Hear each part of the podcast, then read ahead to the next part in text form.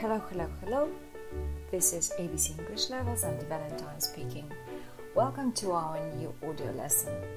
Today we are finishing the FCE listening part and I'll focus on the FCE listening part 4.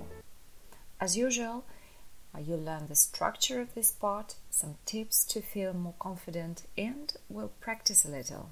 Let's start. So, what's the FCE listening part for? In this part, you listen to an interview or a conversation. There are seven questions that you have to answer by choosing one of the options A, B, or C. You will hear the recording twice. This part tests your ability to understand main ideas, details, speakers' opinions, and attitudes, as well as specific information. And you are given one mark for each correct answer. Now let's talk about strategies and tips. Before listening, they give you the instructions and then about a minute to read the question and the options. The instructions are printed on your exam sheet. So, tip 1 Start reading and listening to the instructions with all your attention as you kill two birds with one stone. First, you understand the subject of a conversation, which helps to make you think in the right direction. And second, you get immediately involved in the process of listening. Tip 2 Make good use of the pause before the recording starts.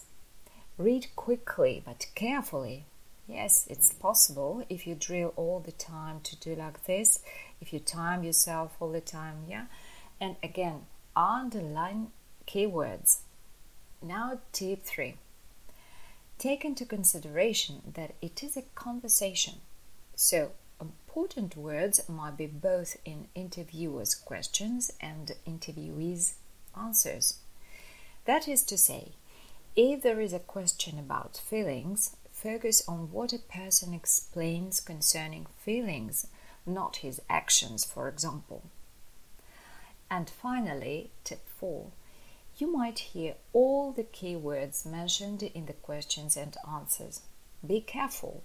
You must understand up to what degree each idea in the answer refers to the questions. I mean, try to get uh, which one is the main and which is a secondary. Now let's move on to, uh, to an example. This example is based on the real FCE listening part 4. Of course, I'm not going to make you listen to all seven questions. We'll do only one. So listen to the instructions. You will hear an interview with a musician talking about her career. Choose the best answer a, B, or C to the question below. The question is How did her interest in music begin? The options are A. She went to one of her father's concerts. B. She was given lessons by an orchestra violinist. C. She watched musicians practicing. Now, listen carefully. Uh, I want to draw your attention to uh, the keywords in the question and the options. The question is How did her interest in music begin? So, the keywords here her interest in music begin. How did her interest in music begin? Uh, in the options, you have uh, the following keywords. In A, her father's concepts in B are lessons by an orchestra violinist, and C musicians practicing. Now let's listen. Interviewer We're very pleased to welcome the violinist Katie Blake. Thank you for coming, Katie. Well, first of all, how did your interest in music begin? Katie My father was a violinist in an orchestra and from an early age I would go with him when they were rehearsing for concerts. I would sit with the violinist and listen. I learned a lot, and everyone was very kind to me. I actually composed my first piece of music for the violin uh, when I was six years old, and my father treasured it.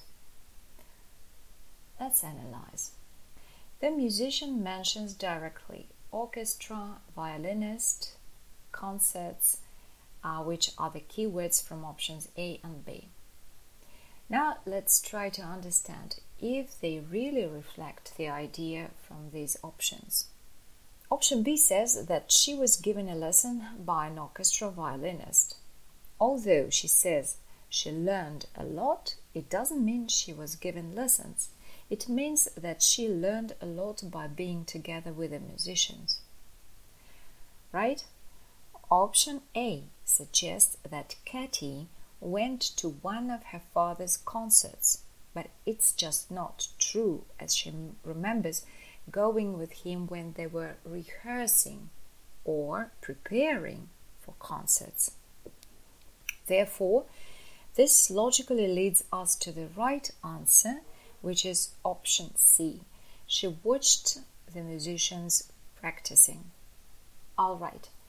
It was the last audio lesson on the FCE listening paper prepared by ABC English Levels and Valentine. I hope now you get the idea of how to do the FCE listening test better.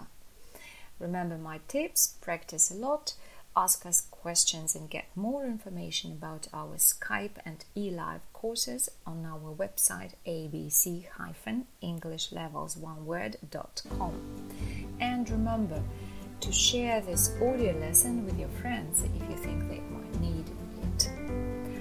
Thank you for being with us. It was ABC English Levels and Dear Valentine. Cheers!